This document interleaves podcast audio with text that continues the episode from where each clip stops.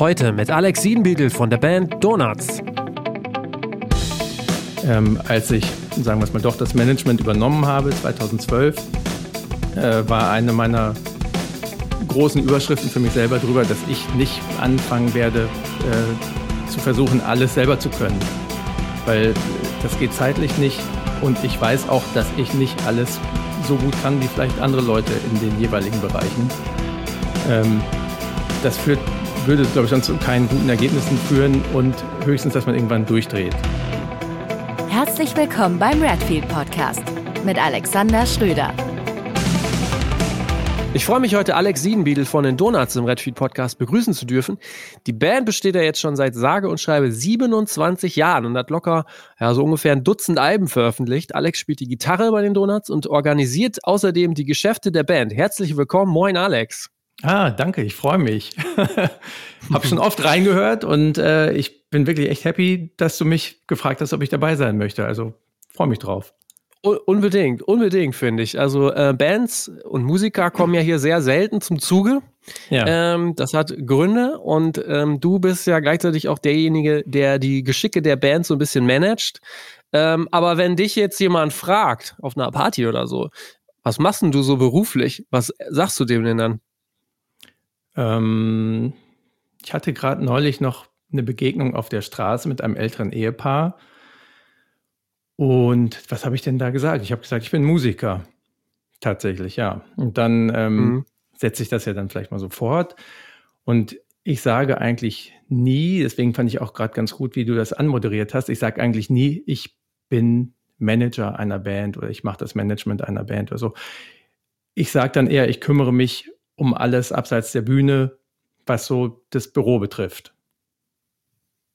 Ja, äh, ich habe auch manchmal so ein bisschen das Gefühl, dass das Wort Manager auch fast schon ein bisschen negativ behaftet ist, ne? Ja, weiß ich gar nicht. Also ich finde das auch nicht schlecht, wenn Leute ähm, gerne darstellen, ja. was sie machen, auch mit Namen, Bezeichnungen dafür und so und äh, Rängen oder wie man das nennen will, Positionen. Äh, ich tue mich da, glaube ich, selber immer ein bisschen schwer, weil ich hm. denke, dass im Endeffekt sich durchsetzt, wenn man gute Arbeit macht und da eigentlich auch kein Hexenwerk bei ist, sondern äh, Aufmerksamkeit und äh, am Ball bleiben. Hm, okay. Am Ball bleiben ist eigentlich so euer Stichwort, äh, also quasi von, von der Band. Es gibt vielleicht ja sogar hier und da noch jemand, der jetzt nicht so viel mit euch anfangen kann. Damit du das nicht erzählen musst, zum x-ten Mal, ich habe ganz kurz in Stichpunkten mal zusammengetragen, was die Donuts sind. Du ähm, kannst ja nachher dann vielleicht mal sagen, ob das alles richtig ist. Und dann habe ich mir gedacht, picken wir uns einfach mal ein paar Stationen raus und sprechen drüber. 27 Jahre ist eine Menge. Also da können bestimmt so einige Podcasts draus machen. Ich fange mal an. Ähm, äh, an, genau, ansonsten noch kurz der Hinweis, das ist nicht ganz unerheblich. Es gibt eine sehr sehenswerte Dokumentation, 25 Jahre Donuts von, den, von äh, Ingo Schmoll, die lief im WDR und es gibt es auch noch bei YouTube. Also wer quasi da noch mehr erfahren möchte nach diesem Podcast, also bitte gerne noch bis zum Ende hören und danach erst äh, auf YouTube oder WDR gehen. Äh, das ist auch nochmal ganz spannend. Also 94, 1994 habt ihr euer erstes Konzert in den Büren gespielt. Da kommt ihr her. Das erwähnt ihr auch gerne. Ihr habt dann eigentlich angefangen, an jeder Steckdose zu spielen und 1998 bei Gun Records bzw. Supersonic Records einen Plattenvertrag unterschrieben. Das ist oder war ein Sublabel von BMG und später Sony. Damals im Prinzip ja auch ähm, so eine Art Wegbereiter in Deutschland für diesen Begriff Crossover oder Alternative. Da waren dann unter anderem Bands wie Guano Apes, H-Blocks, aber auch Him oder da gab es diese Crossing All Over Compilations. Wer die vielleicht noch kennt, ist es lange her. 2008 dann mit eigenem Label Solitary Man zwei Alben veröffentlicht und äh, für meinen Geschmack damals mit dieser Single Stop the Clocks nochmal einen richtigen Schub bekommen. Danach zwei Alben auf Vertigo Records, also Universal, wobei das zweite auf den Namen Carajo hört und erstmals in deutscher Sprache besungen wurde. 2018 dann das Album Lauter als Bomben und 2019, genau, äh, Lauter als Bomben, da seid ihr jetzt äh, nochmal gewechselt, beziehungsweise äh, Vertriebsspiel bei Warner und 2019 das 25-jährige Jubiläum, live vor allen Dingen. Und zum Ende des Jahres dann die Ankündigung einer Live-Pause auf unbestimmte Zeit, in gewisser Weise auch in prophetischer Voraussicht fast schon. Und Ende äh, letzten Jahres dann noch das Live-Album Birthday Slams Live. Boah. Habe ich was Entscheidendes vergessen? Nee, ich glaube nicht. Ich konnte selber okay. kaum folgen. Ich, äh, ich ja. fühle mit den Zuhörern und ich, Zuhörerinnen. Äh, ja, ich habe übrigens, ich muss vorweg einmal kurz sagen, ich bin super ja. schlecht in dem im, im Gendern.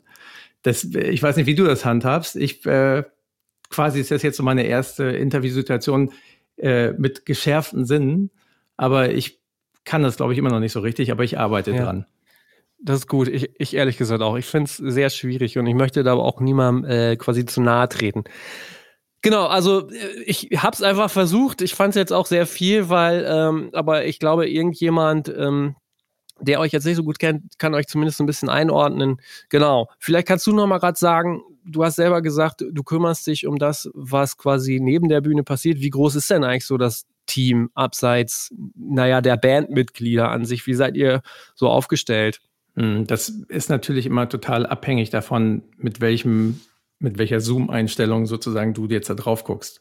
Also mm, ich könnte jetzt sagen, ähm, das machen wir alles von der Band selber, plus äh, Tessa Reimann, die bei uns an allen Fronten mitarbeitet, äh, was eben abseits der Bühne geschieht. Aber natürlich hast du immer ein Netzwerk an tausend Leuten in den verschiedensten Bereichen, mit denen man arbeitet. Und äh, ich habe mir das auch, ähm, als ich sagen wir es mal doch, das Management übernommen habe, 2012, äh, war eine meiner großen Überschriften für mich selber drüber, dass ich nicht anfangen werde, äh, zu versuchen, alles selber zu können.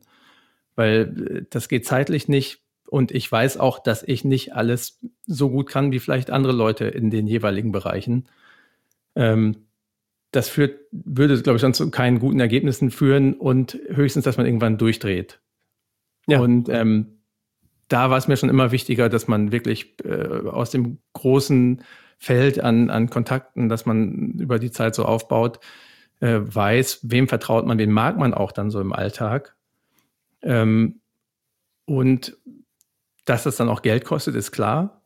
Also auch, sagen wir mal, stumpf Profitabilität stand nie irgendwie oben bei uns in keinem Bereich, sondern ähm, dass es Spaß macht. Und Spaß macht es eben auch, wenn Ergebnisse in welchem Bereich auch immer rundlaufen und Spaß machen ja. an sich auch. Hm, okay. Ähm, dann fangen wir mal weiter vorne an. Du hast, ähm, du hast BWL studiert, habe ich gesehen. Und ja. äh, tatsächlich sogar äh, auf spiegel.de habe ich eine, eine, Story gefunden, die ist, glaube ich, von 2007. Oh ja. Da steht, dass du quasi, dass du dich 1998 äh, für BWL eingeschrieben hast und mhm. ähm, im Prinzip auch so gesagt, dass ey, ich kämpfe mich da schon durch, aber das wird lange dauern. So. Mhm. Ähm, Im Prinzip, wenn man sich jetzt mal so eure Geschichte anguckt, die ich ja eben mal schnell so runtergerattert hat, hab, ähm, das war ja eigentlich auch so die Zeit, wo ihr diesen großen Plattenvertrag unterschrieben habt oder euren ersten Plattenvertrag mhm. überhaupt. Ne? Mhm. In was für einer Situation hast du dich denn damals befunden, quasi in dieser Schnittmenge ähm, Student, Musiker? Boah, also, ich kam von meinem Zivildienst 97 und habe dann gedacht, ähm, ach, da war ja auch noch nichts mit der Band so großartig. Es war einfach dann so Schülerband, Hobbyband. Äh, man wusste nur, es macht Bock und es fühlt sich gut an. Äh, also habe ich in Münster angefangen zu studieren und habe mir dann ein Studienfach ausgesucht, bei dem ich dachte, was geht, wenn ich nicht immer da bin? Also viele Studienfächer haben ja so Anwesenheitspflichten und sonst, wenn du dreimal gefehlt hast, bist du, bist du raus. Und äh, bei BWL war es so, dass ähm, ich eigentlich nur die Klausuren schreiben musste, wenn es hart auf hart kommt. Ähm, und ich dachte auch, es kann nicht verkehrt sein, sich mit der Seite der Musikbranche auszukennen oder zumindest dem, dem BWL-Teil davon. Wobei ich ganz ehrlich sagen muss, also, also ich habe es zwar abgeschlossen, aber gelernt davon aus dem Studium würde ich trotzdem meine Hand für ins Feuer legen, habe ich eigentlich nichts inhaltlich. Oh, okay. ja, wirklich. Also ja. ähm, das war für mich eigentlich immer eher so ein ähm, Entertainment-Ausgleich fast schon, dann zur Uni zu gehen. Also man kam. Das war das Tour Entertainment wieder. für dich. Ja, irgendwie schon. Das war irgendwie für mich okay. dann so auch wie, wie ins Kino gehen oder so. Einfach dann dahin. Ganz andere Leute, ganz andere Themen, ähm, ganz andere Teile vom, vom Körper, vom Kopf benutzen. Und das war für mich dann, es hat wirklich auch lang gedauert, ne? also von 98 bis 2005 oder sowas, glaube ich. Und natürlich, wie du sagst, das war unter anderem in der Zeit, wo es dann so erstmalig ziemlich äh, Fahrt aufgenommen hat mit der Band.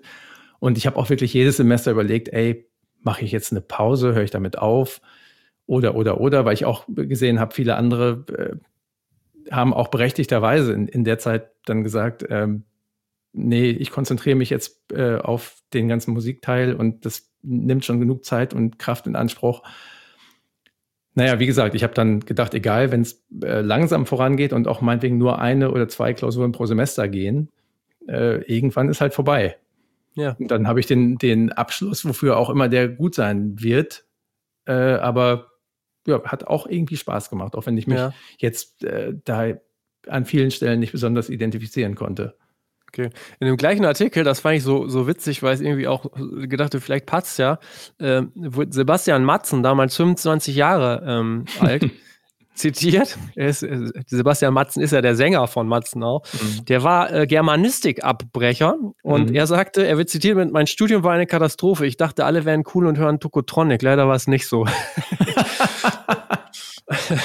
und da habe ich aber nochmal gedacht, das ist schon abgefahren, so wie du das jetzt erzählst, weil eigentlich so als Punkrock-Band und BWL studieren klingt jetzt wirklich nicht nach einem Match, ne? Mm, ja, ja, also das war für mich auch so ein bisschen äh, ne, ne, also war halt echt eine Erfahrung, ne, da reinzukommen. Ich hatte damals dann, weiß ich nicht, Dreadlocks, Piercing und so.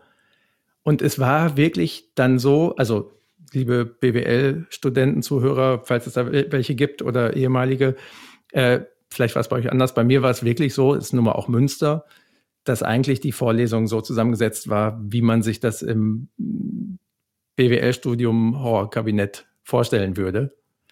Und quasi in der, in der ersten äh, Vorlesung der Professor schon gesagt hat, so, ähm, Sie, Sie sind jetzt alle hier, weil Sie später mal Chefs von anderen Menschen sein wollen. Boah, und da. Oh! Ja, unangenehm.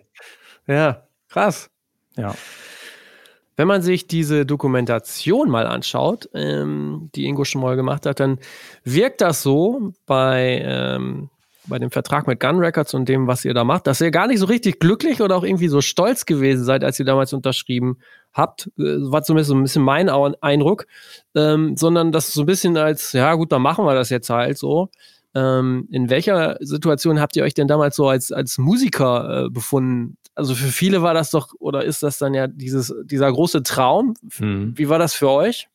Ähm, das war so ein bisschen sogar fast eine ähm, Vernunftsentscheidung in der Situation. Also wir hatten vorher zwei CDs selber äh, rausgebracht und haben dann äh, ange verschiedene Angebote bekommen damals, unter anderem von Burning Heart Records aus Schweden, was einfach so mit das coolste Label war, was wir damals kannten. Also wir hätten es mega ja. geil gefunden, da unter Vertrag zu sein.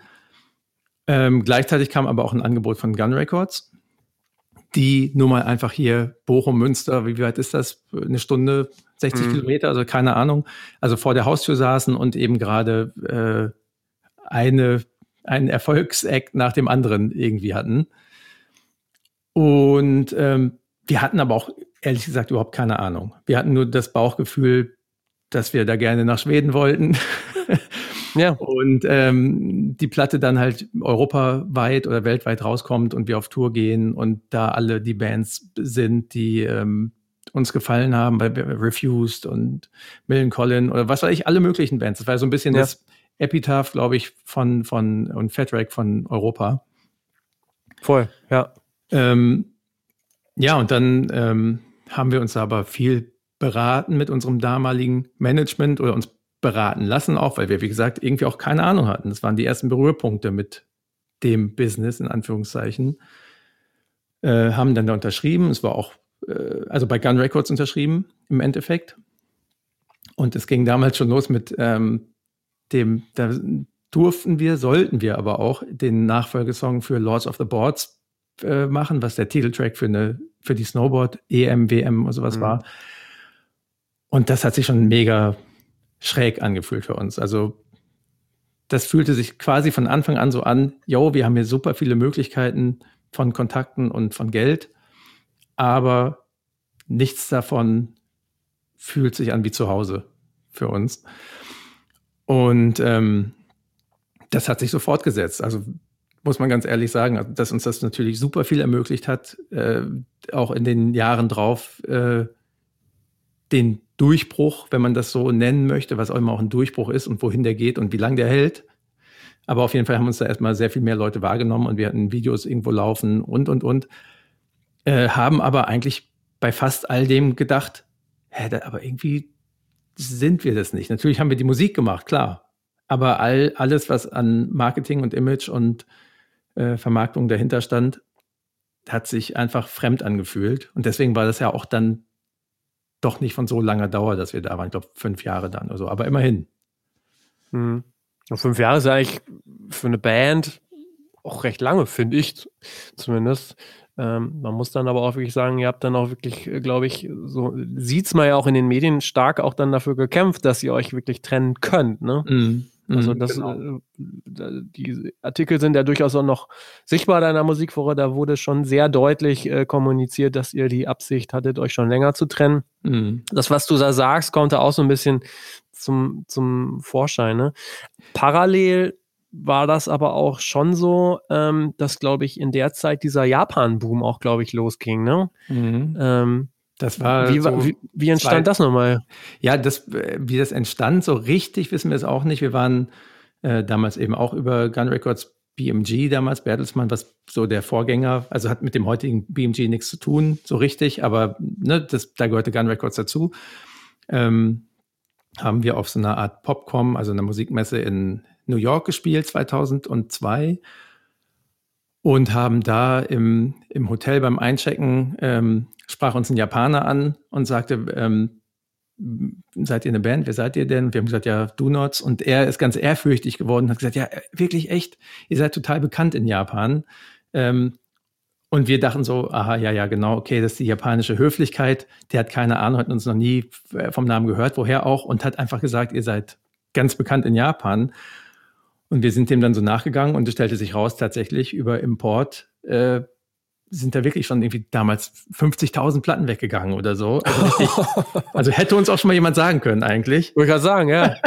oder vielleicht war es ja abgefahren. Vielleicht kam das auch, vielleicht kam das auch mit der Platte danach mit den 50.000. Also es stellte sich auf jeden Fall raus, wir liefen da ja. total viel im Radio und äh, unter anderem hatte nämlich ein Baseballspieler, was wohl auch recht groß ist in Japan, äh, einen Song von uns als äh, Einlaufmelodie. Also wenn er reinkam, dann lief ein Song und so weiter und so weiter. Gab, glaube ich, auch so einen Pop-Punk-Boom zu der Zeit in, Voll. in Japan. Ja. Und da waren wir dann mit von der Partie und waren dann jetzt, glaube ich, also ist jetzt auch schon länger her, dass wir das letzte Mal da waren, 2015, aber wir waren, glaube ich, insgesamt sieben, acht Mal da auf Tour und haben da wirklich so äh, das Rockstar-Bilderbuch erlebt mit abgesperrten Straßen und Leuten an Flughäfen, die auf einen gewartet haben und Geschenken und dies und das und jenes. Also das war schon sehr abgefahren. Das glaube ich. Also die Geschichten kennen wir von unseren Bands teilweise auch, auch noch. Mhm. Ähm, jetzt nicht in der Größenordnung, aber das ist wirklich enorm. Also da ähm, gerade dann europäische Bands oder dann, ich glaube auch US-Bands, aber vor allen Dingen europäische Bands werden da, glaube ich, nochmal richtig gefeiert und haben zumindest enorme, enorm, enormen Fame so abbekommen. Ne? Mhm. Wahnsinn. Also ich muss auch ähm, noch mal sagen, mit der Gun Records Zeit, ne, äh, wo du jetzt gerade danach fragst, äh, ich habe da natürlich auch schon öfter so drüber nachgedacht. Ich glaube, wir waren aber auch wirklich keine einfachen Gegenüber sozusagen. Also einfach keine Ahnung wo, von der ganzen Sache. Bei der ersten Platte haben wir uns einfach total verweigert, haben ähm, mit Uwe Hoffmann aufgenommen, dem damaligen Ärzte- und Sportfreunde Stiller-Produzenten, und haben gleich von Anfang an gesagt, ja, aber wir lassen uns in nichts reinreden. Wir nehmen überhaupt keine Vorschläge an und gar nichts, weil wir einfach überall den Feind gesehen haben, weil es sich halt so, so fremd angefühlt hat. Und haben auch gesagt, wir machen auf keinen Fall Interviews mit irgendwelchen weiß ich nicht, was gab's denn da alles so? Also nur mit ja. äh, Organen, ja. die uns passen, so ungefähr. Und äh, da war es mich dann so, hin zur zweiten Platte war es dann so, dass dann auch ein Gespräch stattgefunden hat seitens Gun Records mit uns. Entweder wir ziehen hier zusammen am, am äh, vermeintlich selben Strang oder lassen es halt ganz sein. Und da haben wir uns dann äh, darauf eingelassen, dann mit der Pocket Talk damals, wo Whatever into the 80s und diese ganzen Sachen drauf waren, ähm, dass wir gesagt haben, okay, wir gucken mal, wie das ist, wenn ihr Gas gebt und wir mitmachen was dann auch zu äh, eben zu diesem sogenannten Durchbruch geführt hat oder so, aber was auch wirklich äh, für die Bandchemie und für die Bandgesundheit tatsächlich auch gar nicht gut war. In, inwiefern dann? Ähm, war das zu schnell und zu viel dann oder, oder was meinst du da? Ja, und auch do, doch einfach, es stellt sich doch raus, dass das alles, was damit einherging, mit irgendwelchen Viva Auftritten, auch zum Teil irgendwie mit Playback und äh, Interview mit der Bravo und so. Das muss man alles nicht verteufeln, aber es war einfach nicht das, was wofür unser Herz geschlagen hat. Und das hat dann zum Beispiel auch dazu geführt, äh, muss ich jetzt hier, glaube ich, gar nicht weiter aus, äh, breiter auswalzen, aber dass Ingo, unser Sänger, dass er wirklich einfach äh, ja, dass ihn das einfach fertig gemacht hat, dass er äh, irgendwann gesagt hat, so, ich brauche einen Break, das geht so nicht mehr, ich mhm. kann einfach nicht mehr. Und das halt, hat eine ganze äh, Menge neu sortiert. Da war die so Anfang 20, ne? Ja. Als ihr den Planvertrag unterschrieben habt? Mhm, genau, ja, genau. Mhm, okay. Also ich denke jetzt sogar manchmal, wenn ich, wenn ich andere Künstler sehe, dafür waren wir sogar schon relativ alt. Und wie, wie mhm. ähm, abgeklärt manche Leute heutzutage mit 18 sind oder was sie für geile Mucke machen oder ne, was sie einfach an, in puncto Selbstdarstellung können oder was auch immer. Also denke ich, boah, was haben die vielleicht schon alles geschnallt, was wir mit Anfang 2025 noch nicht ja. kapiert hatten. Wie war das denn, als ihr dann mit Gun Records rausgegangen seid? Ich denke mal, es liest sich ja auch immer so, ähm, es war keine harmonische Trennung am Ende, es war mhm. total kräftezehrend.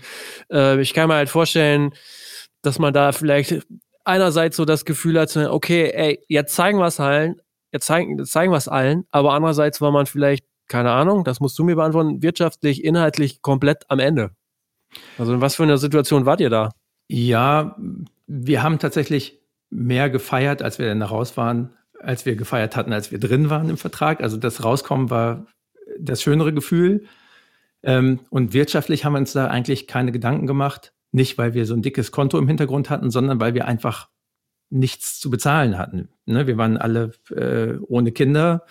Ähm, keiner hat irgendwie, keiner ist durchgedreht, kohlemäßig, drogenmäßig, was auch immer. Das also alles, auch bis heute, alles echt äh, auf kleinem, gesunden, würde ich sagen, Fuße. Ähm, das heißt also geldmäßig war das erstmal auch kein Problem, jetzt irgendwie keinen keinen Partner zu haben. Ähm, und äh, Festivals und so gingen ja auch noch weiter, aber wir merkten dann im Verlauf halt doch, hm, also das ist keine gottgegebene Sache, dass man als Band so unterwegs sein darf. Was finde ich auch eine super Erfahrung war, ne? dass man nach diesem Boost nach oben auch merkte, das kommt auch daher nur, wenn, wenn jemand Antrieb gibt oder es sei es dann, sei es man ist es auch selber, aber ähm, ja, das, das ist schon ganz schönes Glück, äh, von der Musik leben zu dürfen. Und mhm. wenn dann nicht weiter gepopelt wird sozusagen, dann ist vielleicht auch irgendwann vorbei. Mhm. Ihr habt dann erstmal selber weitergemacht und quasi unter eigenem Label Solitary Man Records, das war ja quasi ein Label, das in Japan eigentlich dafür genutzt wurde von, von eurem Sänger Ingo. Mhm. Ähm, ich glaube, so eine Art Joint Venture dann quasi in Japan Punkrock-Bands wie Dropkick Murphys oder ich glaube auch Beatsticks zu veröffentlichen. Mhm, Ihr habt dann genau. einfach gesagt, jetzt nehmen wir das und machen quasi hier zu Hause mhm. damit die nächsten Alben ähm, raus. Ähm, also es klingt raus. so super selbstbewusst, ne? so haben wir es auch gespielt ja. natürlich. Aber was haben wir eigentlich gedacht? Wir haben natürlich irgendwie gedacht, wir sind dann bei Gun Records raus und wir machen irgendwie äh, neue Demos. Dann äh, sprechen wir mit ein paar Plattenfirmen und dann suchen wir uns einen Partner, der uns besser passt. Aber Pustekuchen, äh, da, da passierte nichts. Also zum einen, weil. Wollte wir, keiner. Nee, genau. Also zum einen, Ach, weil wir, ähm, muss ich auch sagen, derzeit kreativ auch so ein bisschen orientierungslos waren, weil auf einmal so der Zug fehlte vielleicht. Keine Ahnung, ich weiß es nicht. Auch die Zeit natürlich eben bei Gun Records äh, hat uns so ein bisschen ausgelaugt. Wir wussten eher so mehr, was wir nicht wollten, als das, was wir wollten. Ähm, nee, genau. Und das war wirklich so, ähm, die Donuts aus Ebenbüren, ja, die waren doch so vor sechs Jahren mal angesagt. Da ist durch. Da hm. War das dann wirklich so der, der Tiefpunkt in der Bandgeschichte? Die, die Zeit? Also ja, Tiefpunkt in dem Sinne, das war vielleicht das einzige Mal bisher, sage ich jetzt mal, mit Corona im Hinterkopf, dass man sich überlegen ja. musste, ähm, äh, muss man sich jetzt nach was anderem umschauen, was überhaupt einem selbst das schmale Geld, was man brauchte, überhaupt reinbringt. Also Ich weiß noch, dass Eike, unser Schlagzeuger, damals auch so Kurierfahrer war für irgendwelche Paketsendungen und so. Und ähm, ja, ich hatte dann auch plötzlich mehr Zeit, mein Studium eben zu Ende zu bringen. Ja. Hatte auch überlegt, ob ich dann noch äh, eine Doktorandenstelle annehme, beziehungsweise habe die sogar auch angefangen. Äh, ja, weil keiner wusste, ist die Band jetzt noch weiter unser äh, Beruf in Anführungszeichen oder unser, unser Gelderwerb, Broterwerb oder ist es jetzt wieder unser Hobby? Was ja. beides okay, okay, gewesen wäre, aber das muss man erstmal irgendwie bemerken und sich die Frage stellen. Okay, abgefahren, ja. ja. Jetzt, was waren denn, weißt du das noch, damals so die, die ersten Schritte, die für euch sehr wichtig waren dann im, im Alleingang? Also klar, da gibt es so dieses, dieses Label Solitary Man, aber ich würde mal behaupten, das ist nicht mehr als ein Name und ein Logo gewesen damals. genau, genau. Äh, also was waren so die Schritte, wo ihr sagte, okay, jetzt müssen wir das und das mal angehen und was waren eigentlich auch so die, die härtesten Learnings, die ihr in der Zeit dann auch machen musstet? Hm, also kreativ war es auf jeden Fall entscheidend, dass wir ähm, mit einem neuen Produzenten gearbeitet haben, also mit Kurt Ebelhäuser ja. von Blackmail, mhm. wo auf einmal wir gemerkt haben, was wir alles äh, abseits der Pfade können, die wir vorher beschritten haben, was vielleicht nach außen gar nicht so bemerkt wurde, weil es trotzdem einfach irgendwie Gitarrenmusik mit äh, Krakelgesang ist so ungefähr. Aber für uns hat sich das auf einmal alles angefühlt wie Neustart und neue Band. Deswegen war es auch dann doch wirklich richtig super mit dem eigenen Label, auch wenn es aus der Not geboren war, das Selbstbewusstsein irgendwie weitertragen zu können. Ähm, ja, hart war einfach dann zu merken, man hat gar kein Geld, um irgendwas äh, in Gang zu setzen äh, von dem, was man bisher kannte, ob man das jetzt mochte oder nicht, aber ähm, da wurde halt, früher bei Gun Records wurde halt immer rausgefeuert ohne Ende. Das wäre noch so auch die, der Rest der, der äh, dicken Musikindustriezeit also was Gitarrenmusik auch vor allen Dingen angeht. Und ähm, ja, dann gab es so Punkte wie zu Stop the Clocks, was du gerade genannt hast, ja. ähm, der Videodreh. Ähm, wir hatten dann einen Regisseur aus Schweden dafür, den wir sehr mochten. Und wir wussten aber, okay, wir haben insgesamt 2000 Euro, die wir überhaupt noch auf dem Bandkonto haben. Ähm, das reicht also auf jeden Fall nicht, dass alle fünf von uns nach Schweden fliegen, sondern es waren dann halt nur Guido, unser Gitarrist, und Ingo, der Sänger. Äh, das war alles, was wir für Flugtickets übrig hatten, insgesamt überhaupt an Geld. Und der Rest ging eben in das Video. Es hat dann mit allem drum und dran eben 2000 Euro gekostet. Und ähm, äh, das, ja, das musste dann reichen. War aber auch okay. Ne? Also gerade der Song hat uns wirklich dann nochmal ja. äh, zurück auf die Spur gebracht, langfristig. Voll, ne? Ja. ja. Also ich glaube, das kann man wirklich sehr eindeutig auch an diesem Song äh, festlegen. Ne? Total, der nochmal so ja. den, hm. das Benzin in den Tank wieder geschüttet hat. Also erstaunlich dann. Ja, ja. also ich, das waren natürlich dann auch so Sachen, also wir hatten auch eine, eine Radiopromoterin damals, aber es war auf jeden Fall so, dass ich, ich habe damals in Köln gewohnt, habe mir dann äh, von der 1 Live, also äh, großer Radiosender, Jugendradiosender, ja. äh, von der 1 Live-Seite habe ich geguckt, was kann ich da alles, wenn ich mich da durchwurstel, an E-Mail-Adressen rausfinden. Und habe wirklich einen riesen, also richtig bescheuert vielleicht eigentlich, aber keine Ahnung. Ich saß da nachts und habe gedacht, so, ich muss jetzt mal an alle da bei 1 Live schreiben, dass wir diesen Song haben, Stop the Clocks, und dass wirklich jetzt da für uns um alles geht, mehr oder weniger, und ob sich den wenigstens mal anhören würden. Und habe da wirklich auch total nettes Feedback drauf gekriegt, aber auch dann irgendwo natürlich mal gehört, was ist das, was mit dem los? Warum meldet sich einer von der Band und fragt direkt bei Redaktionen und Moderatoren und so? Äh, macht sich also total klein und äh, weiß, also war so zwiegespaltenes Feedback, aber ja. anscheinend angehört haben sich dann trotzdem den Song und haben, dann gab es äh, wirklich da Airplay mit dem Song und dann auch nach und nach nicht zu knapp. Also eins live war das super entscheidend dass auch andere Radiosender dann irgendwann aufgesprungen sind. Äh, ich würde das alles jetzt nicht an, an meiner E-Mail festmachen, aber das war halt so ein Teil von dem, was wir damals alles auch selber probiert haben, was auch vielleicht ein bisschen verzweifelt war oder so, aber obwohl, nee, ich glaube, ich habe nicht verzweifelt geschrieben. Ähm, ja, aber so, so war das wirklich. Ja. Ne? Das war alles noch in dieser Phase von, kann das jetzt noch weiter das sein, was wir äh, zum, zum Brötchen kaufen machen und zum Spaß oder ist es nur noch unser Spaß? Und ähm, ja, wir haben da aber so dran geglaubt und hatten so einen Bock drauf, dass wir gesagt haben, wir, das geht noch weiter. Das ist irgendwie gut gerade. Kannst du dich dann noch vielleicht an diesen Moment erinnern, wo du dann auch selber nochmal gedacht hast oder ihr als Band, wo ihr euch so angeguckt habt und gesagt, okay, also es geht jetzt wirklich weiter. Also jetzt, das ist der Beweis. Nee, das, das gab es eigentlich gar nicht so richtig. Natürlich, das mit dem mhm. Radio und so, das war irre. Das war richtig gut. Das hat natürlich dann auch über GEMA und GVL äh, so viel Geld reingebracht, dass wir wussten, äh, puh, erstmal durchatmen. Also ja. mit zeitlicher Verzögerung natürlich dann, aber genau. es war jetzt nicht so, weil vielleicht Stop the Clocks dann musikalisch auch so weit weg war von dem, was wir vorher gemacht haben. Es war jetzt nicht so, dass ähm, wir wahnsinnig viele Alben verkauft hätten dadurch. Es war auch nicht so, als wären wahnsinnig viele Leute zu den Konzerten gekommen. Das war wirklich, wenn ich mir die, ja. äh, die alten äh, Tourabrechnungen angucke aus der Zeit, auch meinetwegen auch ein halbes Jahr nach dem Song oder während des Songs. Also da kamen zum Teil, äh, wenn wir in Hamburg oder in Berlin gespielt haben, kamen so 180 Leute. Und der Tourschnitt war auch eher so bei 225 so ungefähr. Ne? Ja, also ja, Wahnsinn. Da waren wir dann, ich habe das auch neulich noch gesehen. Ähm, über 20 Konzerte und am Ende konnten wir jedem von uns Band auszahlen. Immerhin konnten wir es auszahlen, aber ich glaube 500 Euro für jeden waren übergeblieben. Mhm. Ähm, das heißt also, selbst mit dem Song, der super lief, hat das jetzt direkt jetzt nicht so einen Anschub gebracht, was sich aber für uns nicht irgendwie frustig angefühlt hat, sondern wir dachten, das ist schon gut, weil das eher so ein, das macht was anderes. Das äh, ist eine langfristigere Sache. Ahnten wir natürlich ja. nicht, aber es fühlte sich trotzdem jetzt nicht so an, dass man dachte, wo bleiben die Leute? Also das war schon mhm. okay. alles gut.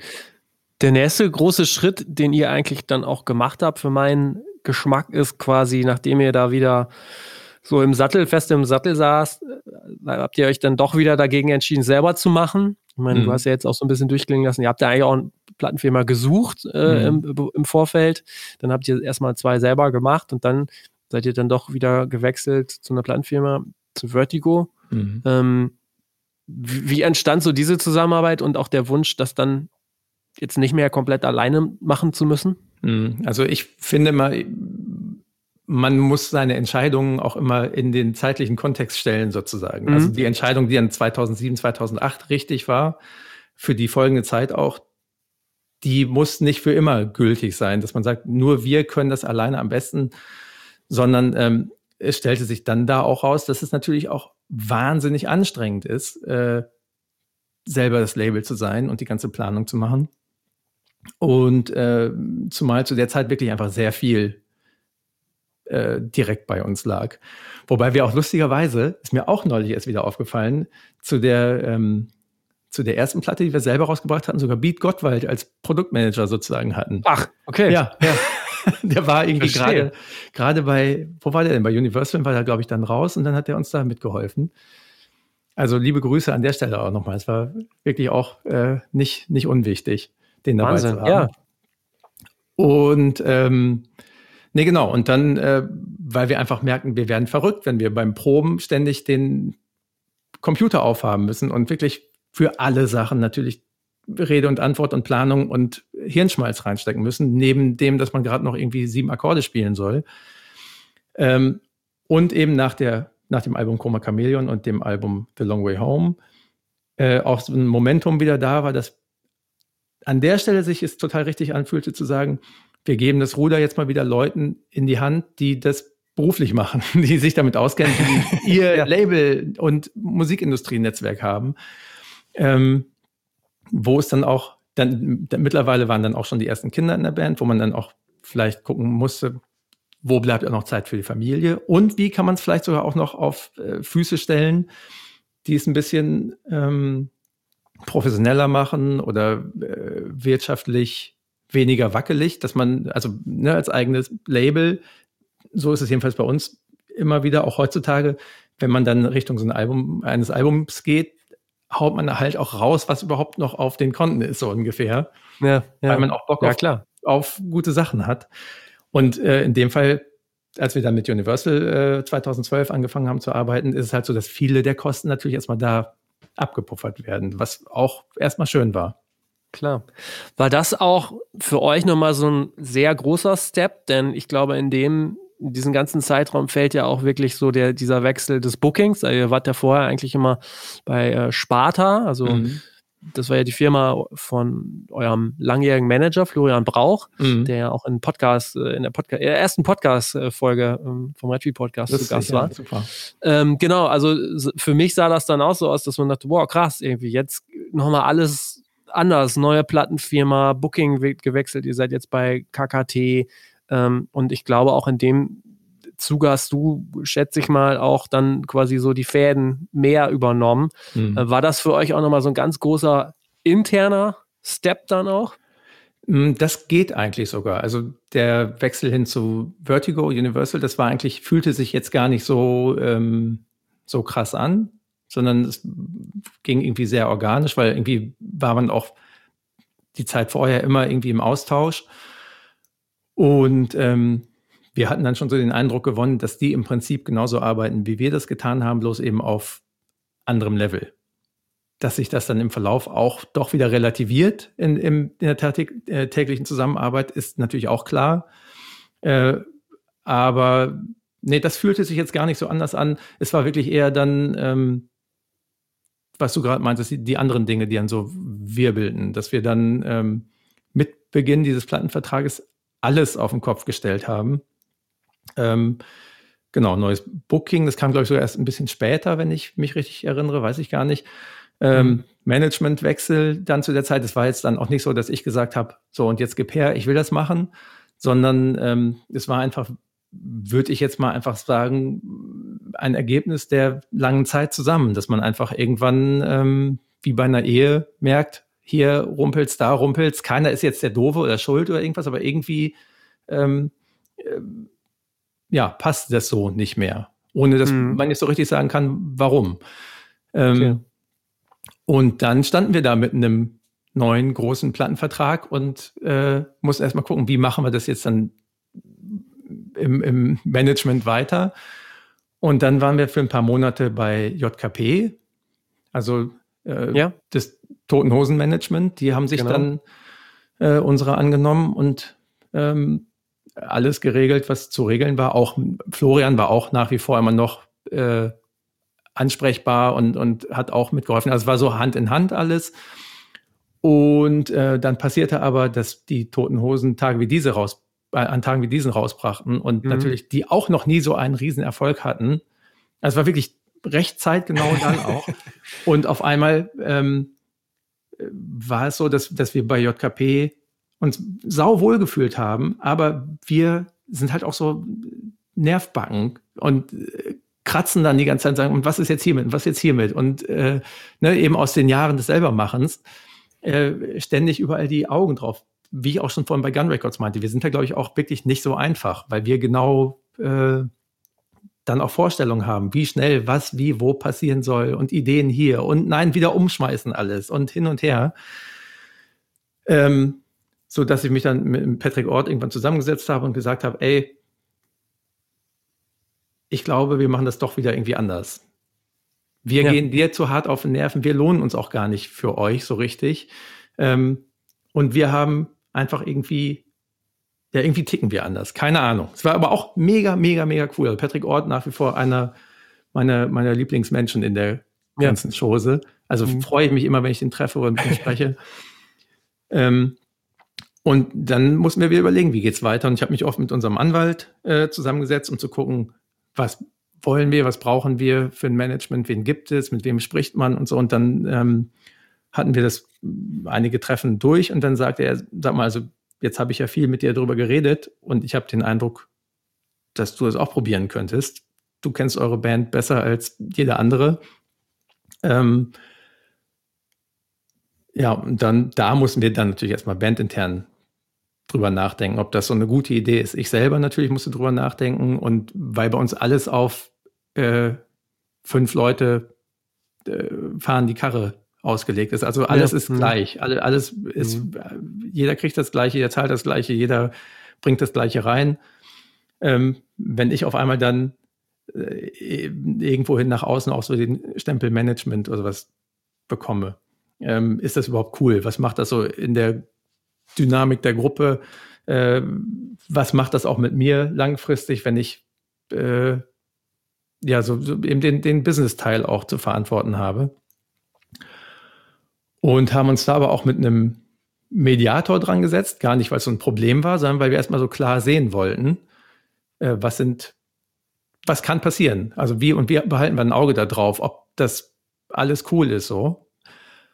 Und dann haben wir das aber irgendwann probiert, genau. Und dann, jetzt ist das, jetzt, was haben wir jetzt? 2000, also neun Jahre mache ich das jetzt ja. und äh, macht Bock. Ist schon, schon gut. Und, ja, aber wir behalten dann nach wie vor immer ein offenes Auge drauf. Ne? Also dass wir uns da regelmäßig äh, austauschen. Nicht nur dazu, ist es jetzt cool mit dir als Management, äh, sondern wie geht es überhaupt allen in der Band und was ist unsere Zielsetzung und was müssen wir da im Auge behalten? Das ist enorm. Also es klingt vor allem für mich auch dann gerade, was du sagst mit dem Mediator, sehr weise mhm. für eine Punkrock-Band. ähm. Nein, aber das hilft ähm, einfach total. Ich kann das ja, auch immer wieder nur allen ja. möglichen, ich habe es schon vielen Bands empfohlen, das klingt dann irgendwie nach, habt ihr ein Problem oder was? Aber ich finde genau das, also äh, gilt es ja zu vermeiden. Also ich meine, du putzt ja auch deine Zähne im Zustand, wo die noch okay sind, damit sie nicht gammelig werden. Und ja. deswegen finde ich, äh, ne, ist so eigentlich das gleiche Ding. Ja, abgefahren. Wo wir so bei kniffligen Dingen sind, das würde ich halt gerne nochmal ähm, äh, thematisieren. Ihr habt ja dann ähm, angefangen, auf Deutsch zu singen. Ja. Das ist jetzt nun, ich hatte zum Beispiel den, den Sibi von Itchy, äh, früher Itchy Poopskit, im, im, auch im Podcast und mit dem drüber gesprochen, was das eigentlich bedeutet, wenn eine Band den Namen ändert. Ja. So. Das ist so der eine große Schrecken, der immer mhm. so im Raum steht. Und mhm. das andere ist so, ich mache jetzt, äh, ich singe jetzt nicht mehr Englisch, ich singe jetzt auf Deutsch. Mhm. So würde ich mal behaupten, kann ich mir nicht vorstellen, dass das bei euch ganz easy peasy abging. Ähm, was war so die Situation im Nachhinein betrachtet, wo ihr sagen würdet, ähm, oder was waren so eure Ängste und wie ist es am Ende ausgegangen? Also was würdest du einer anderen Band sagen, die jetzt auch vor dem gleichen Problem oder vor der gleichen Situation steht? Mm, ich glaube, dass bei der Sache mit dem, mit dem Sprachwechsel so ungefähr das Gleiche galt wie, wie bei eigentlich bei allem bei uns, dass es eigentlich keinen Plan dafür gab und auch keine Erwartungen und auch keinen, oder anders, es wurde ganz oft über die Jahre natürlich irgendwie an uns rangetragen, mach doch mal was auf Deutsch. Äh, und da sind wir dann immer sofort in so eine Abwehrhaltung gegangen, weil das fühlte sich einfach nicht so an, als ob wir das jetzt wollten oder müssten. Ähm, und dann war es so, beim Open Flair Festival habe ich mich mit dem Tourmanager von, von Deichkind äh, unterhalten über irgendwas und dann kam er drauf, dass er auch im Cloudzill Studio äh, das Studio gemanagt hat oder die Termine vergeben hatte und so. Und da habe ich dann mit ihm abgemacht, dass wir einfach mal für fünf Tage vorbeikommen, einfach so, weil wir Bock hatten, auch mal in anderen, äh, in einer anderen Umgebung äh, Songs zu schreiben. Und das war kurz bevor wir 20-jähriges Jubiläum, Jubiläum hatten.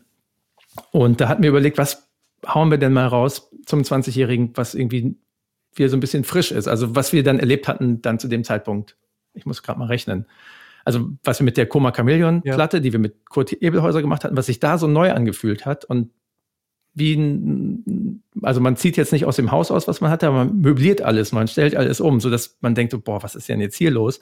Wie machen wir das für uns und auch vielleicht für irgendwie Leute, die uns gerne hören oder überhaupt. Und da haben wir dann äh, in der in dieser Session in dem im Cloudfill Studio haben wir einfach ähm, Songs auf Deutsch probiert, ohne dass äh, irgendjemand das wusste, sondern halt wirklich nur wir fünf.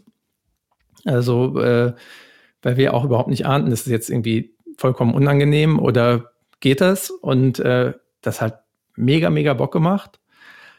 Äh, hatten dann eigentlich erstmal einen Song, ähm, den wir dann zum 20-Jährigen rausgehauen haben, wo wir dann auch noch einen Gastsänger aus Amerika dabei hatten, der auch Deutsch gesungen hat, um das so ein bisschen zu kaschieren oder special zu machen. ähm, ja. Und hatten davon aber dann noch sechs, sieben andere Songs, über die alle einfach so rausgeflossen waren während dieser Session und die uns wahnsinnig gekickt haben. Und dann saßen wir zusammen und haben überlegt, machen wir jetzt noch, schmeißen wir die alle weg, machen wir die auf Englisch nochmal neu, machen wir eine EP oder machen wir einfach weiter, weil es gerade so, so einen Spaß macht und sich so neu und gut anfühlt. Und dann haben wir halt ein ganzes Album in der Form aufgenommen. Und ich weiß noch, also, und es fühlte sich wahnsinnig gut an einfach. Es hat uns riesen, ja. riesen Spaß gemacht. Und ich weiß noch, dass in der Promo, äh, vor der Promo zum, zu dem Album, äh, wir so ein bisschen gebrieft worden sind, ey, macht euch darauf gefasst, dass euch da irgendwie äh, viel Gegenwind erwarten wird. Warum nach 20 Jahren auf einmal ein Sprachwechsel auf Deutsch? Wollt ihr jetzt irgendwie hier äh, eincashen oder was ist der Hintergrund? Und wir haben irgendwie so gedacht, glauben wir gar nicht so richtig, dass das passiert, weil man, glaube ich, hört, dass es erstmal war, diese Carajo, das Album war kein Album, was, glaube ich, irgendeine Art Hit wirklich beinhaltete. Ähm, und vor allen Dingen hörte man unserer Meinung nach, äh, unserer Hoffnung nach, dass es einfach ein, ein Ergebnis von eine Menge Spaß im Studio war, einfach so. Und dass wir da wieder ein ganz anderes Feuer nochmal gefangen haben. Und tatsächlich, also es ging wirklich so los mit den Interviews, dass genau das der Tenor war. Und ich weiß noch, Inge und ich waren da in Berlin für so eine Interviewreihe. Und wir waren so mega happy, dass das wahrgenommen wurde in der gleichen Form, wie wir es selber gefühlt haben. Und das ist eigentlich das Schönste, okay, wenn das ja. passiert wenn ich mir diese ganzen Sachen, die du erzählst, äh, anhöre, auch mit dem, ähm, du sprachst eben über Promo Promotion und wie ihr dann ein deutschsprachiges Album promotet, ähm, habe ich mir dann doch wieder die Frage gestellt, ähm, ob es nicht eigentlich eh für eine Band wichtig ist, ist ähm, gerade die es so lange gibt, oder dass es gerade die Herausforderung ist, sich quasi immer wieder auch neu zu erfinden, um quasi interessant zu sein?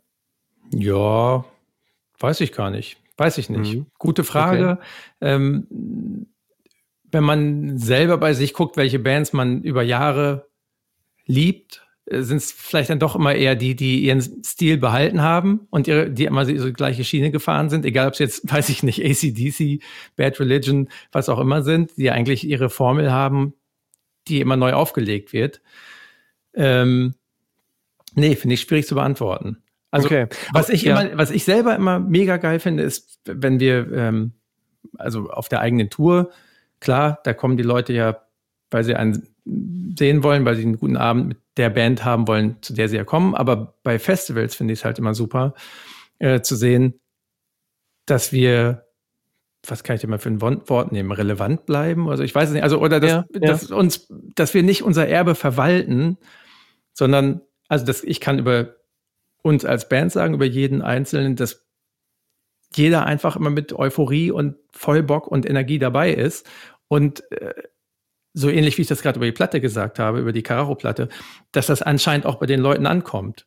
Also bei den Leuten, also bei einigen Leuten ankommt, die sagen, ey, ich kenne euch nicht, oh, ich mag eure Musik vielleicht noch nicht mal, aber es macht mir richtig Bock, euch zu sehen, äh, wie viel Spaß ihr auf der Bühne habt. Mhm. Spaß ist ein ganz gutes Stichwort, weil auch wenn, wenn man so überlegt, ich meine, ich verfolge auch schon sehr lange, was ihr macht, da bleiben halt immer wieder so ein paar bestimmte Szenen irgendwie im, im Kopf oder bestimmte, sag mal so, äh, PR-Stunts vielleicht auch so ein bisschen. äh, ich denke da zum Beispiel an diesen Clubtausch mit Kraftklub, ne? da habt ihr ja, also wer das nicht mitbekommen hat, da habt ihr ja dann einfach beide Bands haben zeitgleich in Köln gespielt und ihr habt einfach da mal so getan, als ob irgendwie gerade ein Defekt ist, alle sind von der Bühne gegangen, ihr habt quasi einmal die Bühne getauscht. Mhm. Ähm, ähm, oder auch dann diese Unplugged-Session auf dem ehemaligen Gelände des, des, des Musikclubs Underground in Köln. Ähm, was ja auch irgendwie sehr, ich sag mal, imagebildend durchaus auch ist, wenn ihr euch solche Aktionen so überlegt, also wer denkt sich überhaupt sowas aus? Also ist das so alles ganz spontan oder ist da dann auch, dass, dass das schon auch so einen Hintergedanken besitzt? Nee, also Hintergedanken tatsächlich nicht. Es hängt, glaube ich, einfach damit zusammen, dass äh, viel auch äh, einfach an Ideen durch die Gegend fliegt und die vielen Quatschideen, die äh, keiner mitkriegt, die kriegt halt auch keiner mit. und dann ähm, das mit, mit Kraftclub, Kraftclub, das war wirklich einfach so, dass ich gesehen habe, äh, wir spielen im E-Werk, die im Palladium am selben Abend. Mist, habe ich erst so gedacht. Äh, das nimmt sich ja gegenseitig was weg, beziehungsweise uns vor allen Dingen. ähm, nee, also es war ja beides dann äh, ausverkauft, das, also ja. super. Aber ich habe dann einfach Felix geschrieben, habe gesagt, ey, ich habe gesehen so und so. Lass uns doch irgendwie, äh, habe ich dann, glaube ich, beim Tippen überlegt, lass uns doch einfach wegen Quatsch ausdenken, wie zum Beispiel einfach die, die Bühnen tauschen während des Konzertes. Einfach so als, das war gar keine konkrete Idee, sondern einfach nur so hingeschrieben. Und er war sofort so, ja geil, machen wir. Super Idee. Und das lieb ich dann halt auch an, an Kraftclub oder an, an Bands oder Künstlern und Künstlerinnen wie Kraftclub, dass so ein Quatsch mö möglich ist. So solche, da, da ist dann äh, man sich nicht zu kompliziert dafür, ähm, da erstmal irgendwelche, was du gerade vielleicht mit meintest, gibt es da Hintergedanken, gibt es da Planung, irgendwelche Agenturen zu bemühen oder Ideen auszuschädeln oder auf Machbarkeit erstmal zu prüfen und nee, das ist doch blöd und dies, sondern irgendwie, wenn es passt, äh, gehen, gehen Dinge dann so unkompliziert. Ja. Ich meine, so haben ja im Prinzip auch Kraftclub das Ganze Wir sind mehr in Chemnitz auch aufgezogen. Äh, über eine Idee und Engagement und äh, da wiederum schrieb Felix mich an und sagte, ey, hättet ihr Bock in drei Tagen mit dabei zu sein? Wir ziehen das gerade alles selber auf und das ist wirklich auch so. Leider ging das bei uns damals halt nicht. Äh, aber sowas liebe ich halt total, was ich bei mhm. jetzt mal exemplarisch bei Kraftclub auch häufig mitkriege an, an äh, eigenem Antrieb und Bock an der Sache einfach. Ja, okay. Wie sehr ist das denn so, dass ihr naja, also wenn man es mal so, ne, du hast ja irgendwie auch diese Businessbrille so ein bisschen mit auf wenn man sagt, die Donuts, das ist ja auch irgendwie eine Marke. So, mhm. habt ihr, hast du vor allen Dingen auch ein Auge drauf zu schauen, manche Dinge können wir machen, bei manchen Dingen müssen wir extrem aufpassen? Oder ist das wirklich so immer noch so dieses, ey komm, fühlt sich gut an, machen wir, uh, finde ich jetzt, fühlt sich irgendwie nicht so gut an, machen wir nicht? Ähm, ich würde mir manchmal von mir selber wünschen, dass ich mehr in die Zukunft blickende Übersicht hätte von dem, was ist denn jetzt eigentlich die richtige und was die falsche Entscheidung, wie ich das manchmal vermute oder glaube bei anderen äh, zu sehen. Wobei ich weiß ja nicht, ob die mehr strategisch checken oder irgendwas, als ich denke, dass ich das kann. Aber manchmal, Gott, das ist jetzt kompliziert, ne? Also, lange, lange Rede, kurzer Sinn, es sind eigentlich doch eigentlich immer Bauchentscheidungen. Man, wir besprechen uns dann, ähm, was ist uns im Moment gerade wichtig? Ist es uns wichtig, super viel zu spielen, weil wir einfach Bock haben? Ist es uns wichtig, wenig zu spielen, weil wir mehr Zeit mit der Familie haben wollen? Äh, wollen wir möglichst viele neue Leute erreichen und eben meinetwegen über Festivals oder so? Oder also keine Ahnung, das, äh, hm. diese Art, so richtig Pläne gibt es da nicht. Ähm, es muss sich einfach immer gut anfühlen. Und ähm, es kommen natürlich, klar, es kommen wahnsinnig viele Anfragen im Büro an. Ähm, neulich war wieder auch eine von einem Fernsehsender, die Ingo für irgendwas angefragt hatten. Das haben wir dann abgesagt und da habe ich tatsächlich über sowas nachgedacht, was du jetzt gerade auch fragtest. Ja. Wann ist eigentlich so ein Punkt oder also da fragt ein Fernsehsender Ingo an für eine Sendung und ich sage quasi natürlich nach Rücksprache, aber nach Überlegen, passt uns das jetzt rein, passt das zu uns und so sage ich nein, was irgendwie auch ähm, ich selber irgendwie ein bisschen abgefahren fand, so ein Angebot abzusagen. Aber ähm, ja, irgendwie ja, das Bauchgefühl halt. Mhm. Mhm.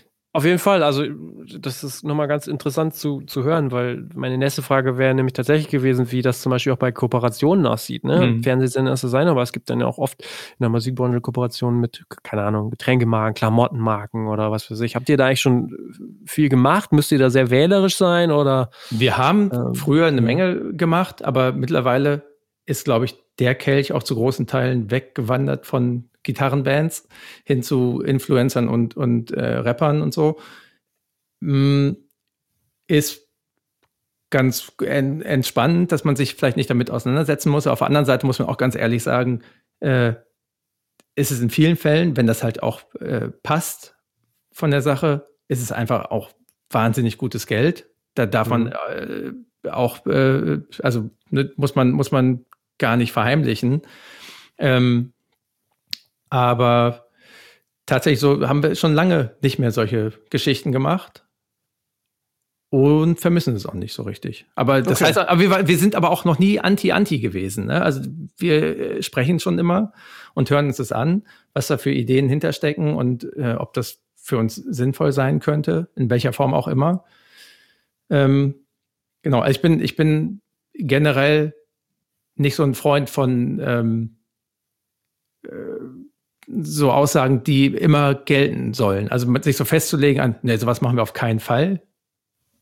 Obwohl manche Sachen machen wir mit Sicherheit auf keinen Fall. Aber was ich vorhin auch meinte, also ja. äh, Dinge sehen in anderen Zeiten auch mal anders aus als zu anderen Zeiten.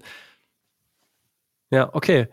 Ähm, dann lass uns noch mal, äh, ich würde schon noch mal gern äh, äh, noch mal ein bisschen die Business-Seite noch mal betrachten. Ja, ja. Ähm, wenn ich mir so anschaue, was, was, sind eigentlich eure wichtigsten Kanäle, um Fans zu erreichen? Ähm, ich würde jetzt tatsächlich sogar ähm, so weit gehen sagen, naja, wenn ich mir eure Facebook, Twitter, Instagram-Zahlen so angucke, das ist jetzt nichts, wo ich sagen würde, wow, das ist ja Granaten viel, so. Mhm.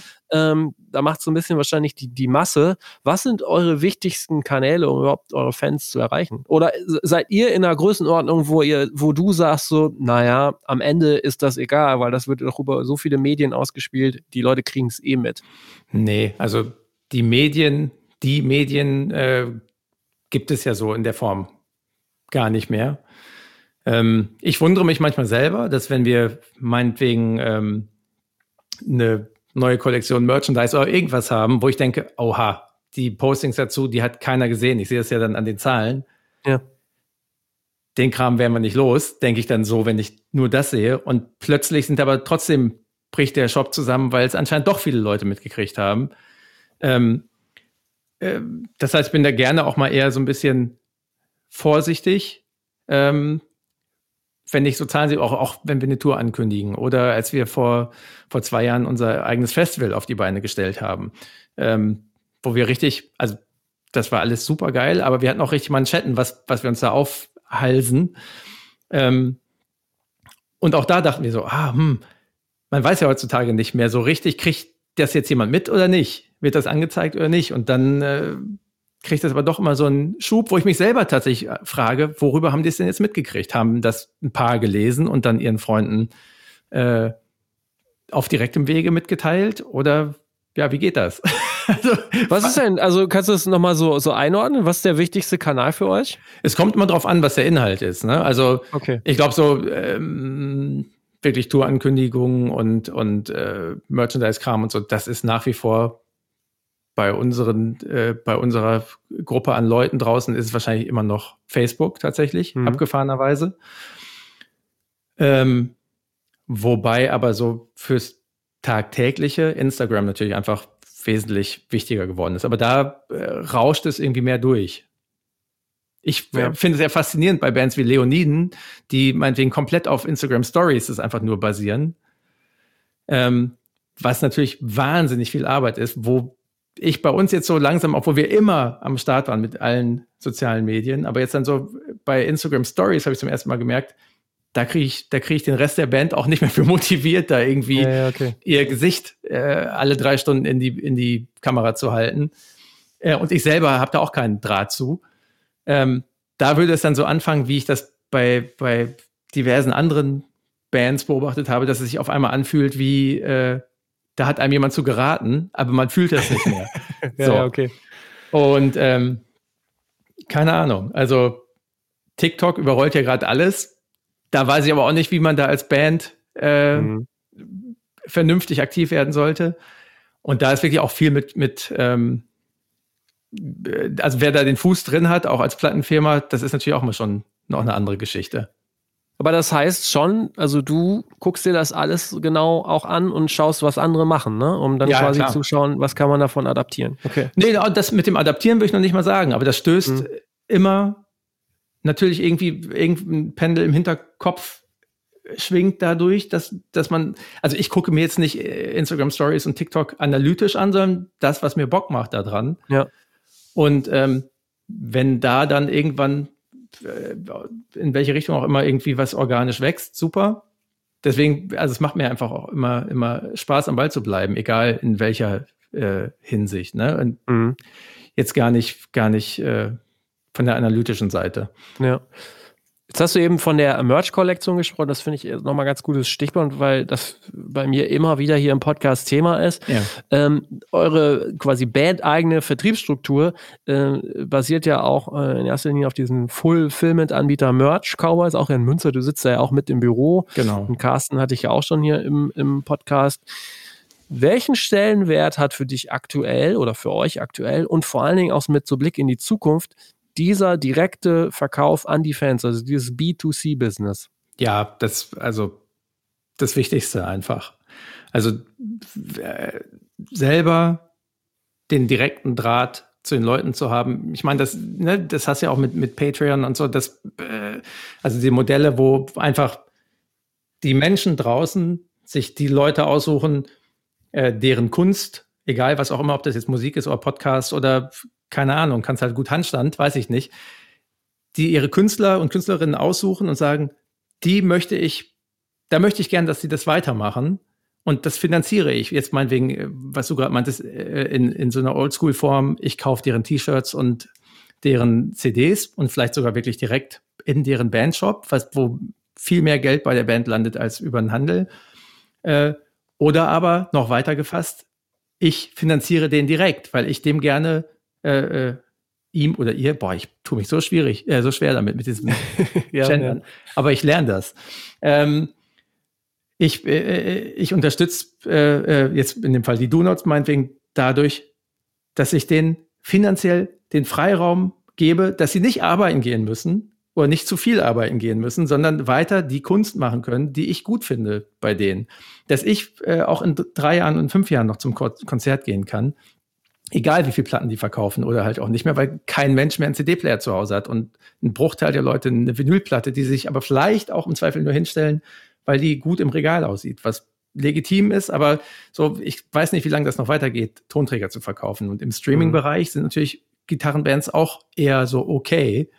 Ähm, wenn wir uns das, was streamingmäßig reinkommt, bei uns, also die Streaming-Zahlen sind nicht schlecht, aber wenn wir uns das durch fünf teilen, äh, dann noch unsere Steuern bezahlen, dann kommst du davon auch nicht klar. Ne? Ja. Also, was wollte ich sagen? Also, das wird immer wichtiger natürlich, finde ich. Und da, da freue ich mich auch drauf, weil das natürlich wieder wesentlich organischer ist, ähm, wenn man so eine, so eine äh, Community oder wie man es dann nennen möchte, ist aus äh, einer, einer Gruppe oder einem Einzelkünstler oder Künstlerin, die äh, Resonanz bei einer bestimmten Zahl von Leuten hat, die das gerne supporten wollen. Mhm. Und das für mich auch ja auch, ist für, für mich jetzt für 2021 und 2022, ich habe mir das auch schon irgendwie groß in den Hinterkopf geschrieben, dass ich mich damit auch nochmal für uns beschäftigen möchte und auch wir uns als Band mit zum Beispiel Patreon, ob das äh, was ist für uns, ob, ob sich das auch fremd anfühlt, weil ich weiß schon, intuitiv fremdelt man, glaube ich, damit zu sagen, ey, wir machen jetzt hier ein Abo-Modell, wo äh, die Leute Geld bezahlen sollen dafür, dass wir denen was auch immer anbieten. Aber ich glaube, dieses was auch immer, es muss gar kein Scheiß sein. Also es geht nicht darum, Leuten das Geld aus der Tasche zu ziehen für irgendeinen Mistinhalt, für irgendwelche Fotos von uns äh, unter der Dusche oder was, keine Ahnung, sondern da gibt es, glaube ich, eine ganze Menge, wo man ja zusammen drin sein kann als, als äh, Band und Fan. Klar, auf jeden Fall. Aber das bedeutet ja, weil diese Frage stellen wir und eigentlich auch viele sich ja auch so, braucht ihr in drei, vier, fünf Jahren überhaupt noch eine Plattenfirma? Ihr habt ja jetzt nun die komplette Erfahrung durch. Selber machen, selber eigene Plattenfirma, große Plattenfirma und, und, und. Also bedeutet das denn nicht im Umkehrschluss, naja, in fünf Jahren, wenn da mal was kommt, dann machen wir einfach alles nur noch selber. Also wir machen das jetzt seit hm. Seit, als wir da bei Universal wieder raus sind, äh, ja. äh, 2000, wann sind wir da raus? 2016 oder so. Hm. Seitdem machen wir es ja auch wieder selber. Alles haben ja. eben nur äh, als Vertrieb für unser eigenes Label Solitary Man Records haben wir halt äh, Warner gewählt. Ja. Ähm, das heißt, auch das war eine ganz bewusste Entscheidung. Wir hatten schon auch andere Angebote, die zum Teil sehr ja. gut waren, die uns äh, auf wesentlich sicher gebettetere Beine gestellt hätten. Ähm, aber uns war an dem Punkt äh, eben total über allem wichtig, wieder ähm, alle Entscheidungen frei selbst treffen zu können und dann eben auch zu müssen und auch das anstrengend zu finden und so und auch selber sagen zu können, boah, was haben wir da für einen Scheiß gemacht? Aber eben das auch alles zu können, ne? also wirklich äh, verantwortlich sein zu dürfen und zu müssen und äh, mit allem drum und dran, und eben aber auch solche kurzfristigen Entscheidungen zu treffen. Jetzt bringen wir das raus, jetzt dies, jetzt machen wir das so, jetzt geben wir hierfür unanständig viel Geld aus, einfach weil wir Bock drauf haben. Das ist immer so ja. geil, wenn ich, wenn ich mit Tessa, mit der ich eben da ähm, auch labelseitig ganz viel zusammenarbeite, die mir und uns hilft in, in, in allem, was so zu erledigen ist.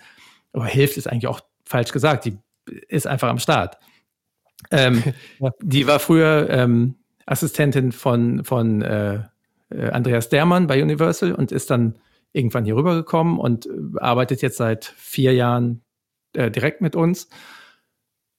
Und ähm, die kriegt regelmäßig Plack, wenn wir irgendwelche Entscheidungen treffen, wo sie sagt, das ist viel zu teuer, das macht doch keinen Sinn. Und wir sagen aber einfach, nee, aber wenn wir denken, wir würden von einer Band, die wir mögen, sowas äh, äh, geschickt bekommen, dann würden wir uns tierisch freuen. Und wir wollen ja. genau, wir wollen genau das. Wir wollen genau uns freuen können.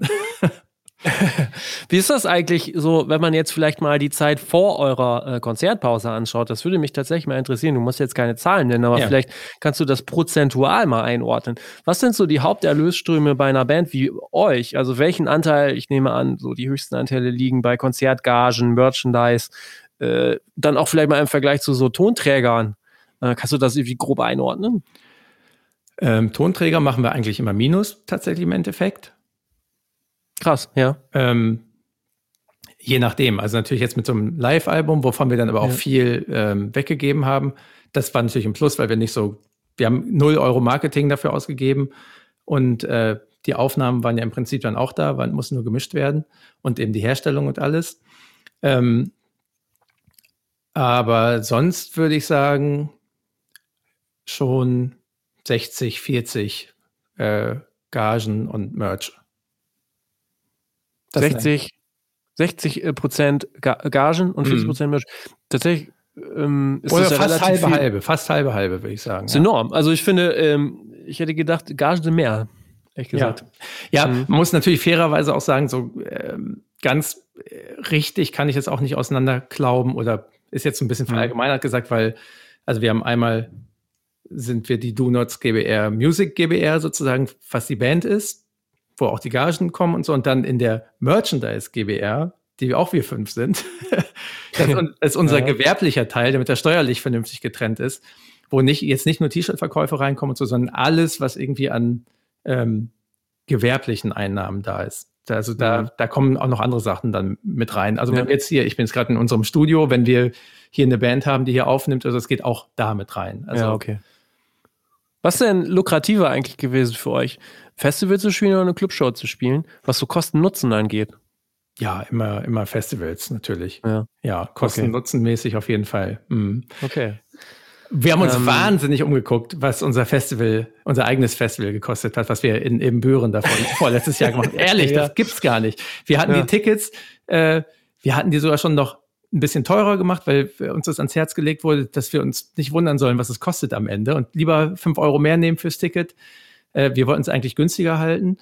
Ähm, haben es dann für den, ich, ich glaube, es war so 40 Euro oder so, das weiß ich nicht. Und das war dann in wenigen Minuten ausverkauft. Und selbst mit Ausverkauf zu dem Preis sind wir gerade mal so eben, also ja doch so gerade eben äh, aus dem Minus rausgekommen. Okay, ja. Aber auch da haben oh, wir halt gesagt, es soll halt irgendwie so schön werden, wie es, wie es sein kann.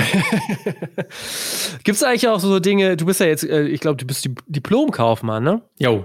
Ja, gibt es so Dinge, wo du sagst so, boah, ich bin Diplomkaufmann, die Musik, die, die, da gibt es so Dinge in der Musikbranche, die stören mich so sehr mit diesem Background. Ist, ist das für dich manchmal zu viel Feeling und manchmal zu wenig Excel? Nee. Nee, überhaupt nicht.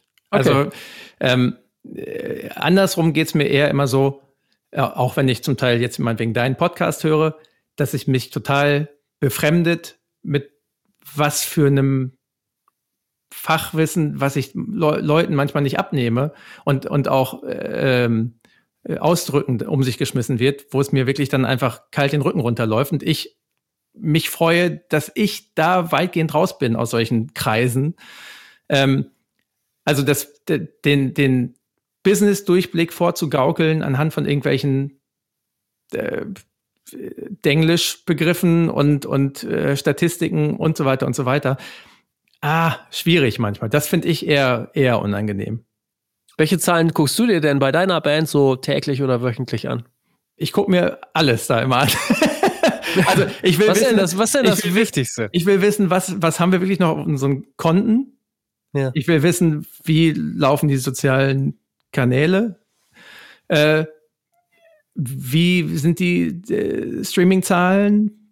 Also ich will da, ich will immer wissen, was Sache ist. Also mhm. sowohl ähm, äh, bei mir privat ist es auch so und auch für die Band möchte ich es auch wissen. Nicht, weil ich dann daraus irgendwelche großartigen Maßnahmen ergreifen will, sondern weil ich ein Feeling dafür haben möchte, äh, wo stehen wir gerade? Also egal, auch dann vergleiche ich, wie äh, entwickeln sich die Vorverkäufe in welcher Zeit, auch verglichen zu welchen anderen Touren. Äh, wie läuft eine Weihnachtsaktion über die Jahre? Was sind da die guten Sachen? Was sind nicht die guten Sachen? Äh, okay. Das schon, aber wirklich, weil ich gerne wissen möchte, wo steht man? Ja. Okay. Mhm. Gibt es noch so andere Sachen, die du dir so gerne anschaust, also was so weitere Entwicklungen angeht? Wir haben jetzt schon über, klar, diesen B2C-Gedanken äh, gesprochen, wir haben über sowas wie Patreon gesprochen. Gibt es noch so andere Dinge, wo du sagst, boah, ey, da interessiere ich mich gerade ziemlich für, das könnte irgendwie so der, das nächste Ding werden? Boah, hm, nee, so im Speziellen mhm. könnte ich das nicht sagen, nee. Also okay. ich, auch da, auch so, so branchenmäßig, äh, habe ich überall das Auge drauf und, und äh, finde das total spannend, was, was so passiert. Ich finde auch total spannend, was jetzt im Rahmen von der ganzen Corona-Sache, äh, wie äh, verschiedene Leute sich äußern. Also auch äh, verschiedene Leute aus dem Booking-Bereich, Festivalveranstalter und so, wie die Dinge einschätzen. Oder auch wenn man dann meinetwegen mal bei, bei äh, Clubhouse mal reinhört und Leute, Leuten zuhört, wie die reden, wo man so in vielen Fällen schönerweise auch denkt, krass, wie wenig äh, äh, doppelter Boden dabei ist und wie, wie sehr alle mit Wasser kochen. Klar, ist logisch. Klar, ja. Woher ja, auch genau. nicht. Absolut. Ja, ja, klar. Oh Mann, ich äh, bin tatsächlich mal gespannt, was die Zukunft so bringt. Ähm, trotz der Tatsache, dass ihr Live-Pause macht, du hast ja trotzdem noch den Man Manager-Hut sozusagen auf, weil die Geschäfte sozusagen laufen ja weiter. Ähm, kannst du kurz so einen Ausblick geben, was man von den Donuts noch so erwarten kann jetzt in, in den nächsten Monaten? Mhm. Also tatsächlich war der Teil äh, des äh, tatenlos rumsitzens sozusagen wirklich auch, war nur eine kurze Zeit, weil wir eben dann äh, die Live-Platte rausgebracht haben und jetzt gerade an einem Buch arbeiten, was so die ganze Bandgeschichte ähm, zusammenfasst, was jetzt auch demnächst schon rauskommt. Deswegen bin ich gerade so da drin, auch in diesen ganzen Themen, die du gerade angesprochen ja. hast. Ähm, also das passiert, dass wir also erstmalig auch ein Buch rausbringen, was wir eigentlich jetzt auch komplett alleine machen wollten, wo dann aber äh, Joachim Hiller von, vom Ox-Fernsehen auch gesagt hat, ey, unterhaltet euch doch mal mit dem Ventilverlag in Mainz, ob die ja. Mhm. nicht mit euch das zusammen machen können und auch den, den Handelsteil übernehmen. Und ihr macht einfach das, was ihr ohnehin vorhattet. Und äh, das sind super Leute, mit denen zusammen quasi in einer Kooperation bringen wir dann das Buch raus. Ähm, und mh, hm, ansonsten an Zukunftsplänen für uns als Band haben wir eigentlich erstmal oder habe ich vorgeschlagen, dass ich es gut fände, wenn wir uns erstmal weiter am Spielfeldrand aufhalten und gar nicht planen, äh, dann und dann sollen die nächsten Konzerte sein, dann die nächste Tour, weil das ist mir einfach zu sehr. Also ich bin, sagen wir so, ich bin durch die Bandpause, die wir für 2020 eh schon geplant hatten, wo wir also so ähm, psychologisch ganz gut äh, von außen ja, nee, wir waren ja auch mit drin, aber wir war, mussten jetzt keine Konzerte absagen, nichts verschieben, keine Einnahmen ausfallen sehen und, und, und, und, sondern weil wir hatten eh gedacht, wir sind nicht dabei. So, und wenn wir jetzt anfangen würden, einen Plan zu machen, wann ein Album kommen soll, wann eine Tour kommen soll, äh, vielleicht sogar schon irgendwas ankündigen oder so, dann würden wir auf einmal mit reinkommen in diesen Strudel aus Hoffnung, Zweifel, Verschieben, Unzufriedenheit. Äh, und ich finde es gerade ganz gut, dass wir das noch nicht machen müssen. Und das wollte ich gern zum Beispiel auch dem Rest der Band neulich auch mal sagen, dass ich das gut finde, wenn wir versuchen, ähm, das noch auszuhalten, anstatt ähm, ja äh, zu früh Pläne zu machen. Natürlich da mhm. jetzt mittlerweile sind es bald zehn Bandkinder sozusagen und ähm, da, da ist natürlich ist auch vonnöten, dass man irgendwann vielleicht wieder Konzerte spielt, einfach um irgendwas zu verdienen. Aber ich weiß nicht wann, du weißt nicht wann, keiner weiß wann. Ja, richtig. Ähm, und dann kommen wir lieber wieder, wenn das Ganze safe wieder rollt und wir vielleicht auch nicht ähm, unbedingt in diesem ersten, also im Moment sind ja alle vor dem, vor dem Schneepflug sozusagen, die dann alle gleichzeitig wieder los müssen irgendwo. Ja, ja, ja. Da muss ich auch jetzt nicht unbedingt dabei sein. Ähm, ja, sondern lieber ganz in Ruhe entscheiden, auch ganz in Ruhe hier äh, immer mal wieder an Songs arbeiten und äh, dann gucken, wo, wo es sich irgendwie richtig und wann es sich richtig anfühlt. Hm. Okay. Bin gespannt, wo die Reise bei euch noch hingeht. Ich wünsche euch auf jeden Fall viel Erfolg, viel Glück und alles Gute. Dankeschön. Vor allem mit dem Buch, da bin ich wirklich sehr gespannt, mir das äh, anzuschauen, weil ich, wir hatten ja im Vorgespräch äh, gesagt, auch äh, wir haben jetzt mit einer Band von uns auch so gerade so ein Buchprojekt und ich, ich weiß, wie äh, spannend das ist, so während man schon ewig so Tonträger macht, auf einmal mit so einem Buch irgendwie rumzuhantieren in der Produktion, ist nicht mm. ohne. Mm. Also von dem her alles Gute euch und äh, ja, bis hoffentlich irgendwann mal auf einem Konzert. Ja, das fände ich auch gut. Super, vielen Ciao. Dank für die Einladung. Ciao. Dieses Interview war jetzt ein bisschen länger als sonst. Ich hoffe aber, es hat euch gefallen. So viele Jahre Bandgeschichte in eine Stunde zu quetschen, ist gar nicht so einfach.